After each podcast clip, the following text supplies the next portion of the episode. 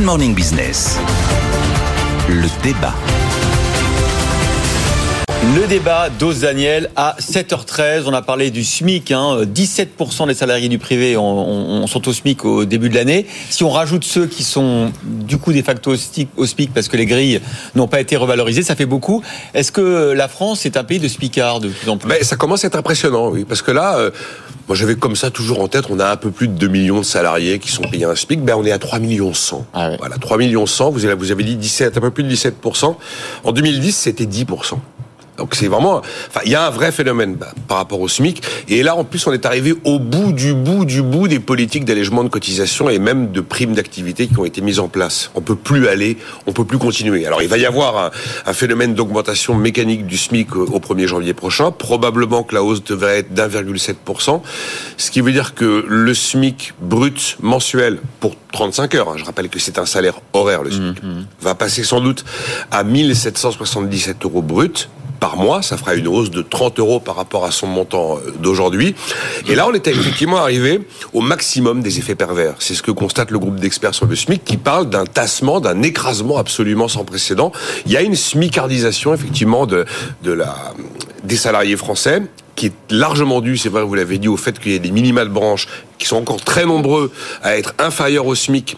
Et chaque fois qu'il y a des hausses de SMIC, il y a des nouveaux minima qui se retrouvent inférieurs au SMIC, car les mises à jour des branches ne suivent pas le calendrier des hausses de SMIC. Et donc c'est plus que 17% des salariés si vous rajoutez cela. Alors, ceux qui sont de facto grilles ou c'est Non, si on, si on compte les gens qui sont payés un SMIC, on est à 17% des salariés. Personne n'est payé en dessous du SMIC. Oui, oui. Mais par contre, vous savez qu'il peut y avoir des, plusieurs minima de branches dans une même branche qui sont inférieurs au SMIC. Donc tout ça est totalement écrasé.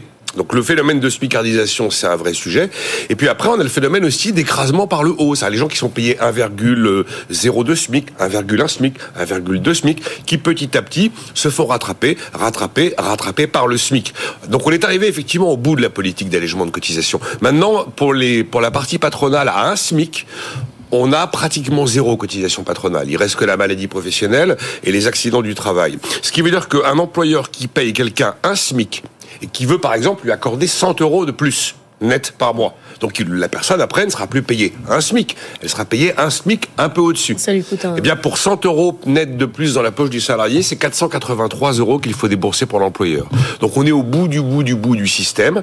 Et là, effectivement, le dernier rapport des experts sur le SMIC, eh bien nous j'arrive à la conclusion que le SMIC qui a été prévu pour protéger les gens finalement devient une prison pour les salariés. Jean-Marc Daniel, je vous connais un petit peu. Je pense que vous allez dire qu'il faut plus de SMIC. Ben voilà. Je pense qu'effectivement, il faut réfléchir sur la, la, la, pertinence de la notion de salaire minimum euh, garanti. Alors qu'il est plus garanti maintenant, il est de croissance.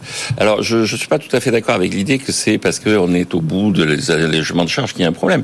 Il y a un problème parce que le SMIC a justement une évolution qui est calée sur l'inflation, alors que les salaires évoluent normalement comme la productivité marginale. Donc vous avez un phénomène qui est en ce moment lié au fait que le SMIC est beaucoup revalorisé du fait de, la hausse des prix. Hein, depuis 2020, il a été revalorisé de 13,5%. Si vous regardez les trois années précédentes, il n'avait été revalorisé que de 4%. Et à ce moment-là, vous aviez eu plutôt une détente parce que les salaires, eux, ils avaient répercuté normalement l'évolution de la productivité marginale des salariés, c'est-à-dire normalement d'une certaine forme d'efficacité des salariés. Bon, on est dans une situation où effectivement on revalorise fortement le SMIC du fait de la hausse des prix, mais ça c'est plutôt derrière nous. Hein. Selon ma théorie, c'est d'ailleurs jamais été véritablement un problème. On en parlera à 8h30. On en parlera à 8h30. Et puis vous avez un problème, c'est que la productivité, elle n'étant pas au rendez-vous, les autres salaires ont du mal, eux, à, à décoller. Et donc la vraie question que l'on doit se poser, c'est est-ce que on peut durablement garder la formation des salaires en bas d'échelle totalement déconnecté de l'efficacité économique. Ça a deux conséquences. La première conséquence, c'est que ça génère du chômage. Quand vous déconnectez complètement l'évolution du salaire de l'évolution de la productivité, vous avez du chômage. Et le SMIC est une des composantes du niveau élevé de chômage que nous avons en France. Et puis la deuxième conséquence, c'est que effectivement, le résultat n'est pas totalement au rendez-vous parce que le, le, la répercussion se fait de façon plus ou moins désorganisée dans l'ensemble de la grille salariale. Et donc, on perturbe la vraie rémunération des gens. Si vous regardez ce que dit l'INSEE, de 1% du SMIC se traduit par une augmentation pour les gens qui ont entre 1,4 et 1,5 SMIC de 0,4%. C'est-à-dire il y a quand même une incidence indirecte sur l'ensemble de la grille des salaires liée à l'augmentation du SMIC. Alors le bilan final, on a parlé du groupe que préside euh, notamment Gilles Berset. Toutes les, dans tous les rapports depuis 10 ans, Il y a toujours la même phrase. Les hausses de salaire minimum légales en France sont peu efficaces pour réduire la pauvreté laborieuse, dont les principaux facteurs sont un faible nombre d'heures travaillées et la configuration familiale. Il y a toujours cette phrase. Vous la regardez à chaque fois. voilà. Donc, donc, je pense qu'il y a un vrai problème qui est identifié. Je pense que pour eux, c'est devenu rituel. Je pense que pour les pouvoirs publics, ça devrait être un engagement à prendre. C'est-à-dire de répondre à cette question. C'est pas uniquement rituel, c'est un vrai problème. On revient au travailler plus pour gagner plus. Exactement. Bon.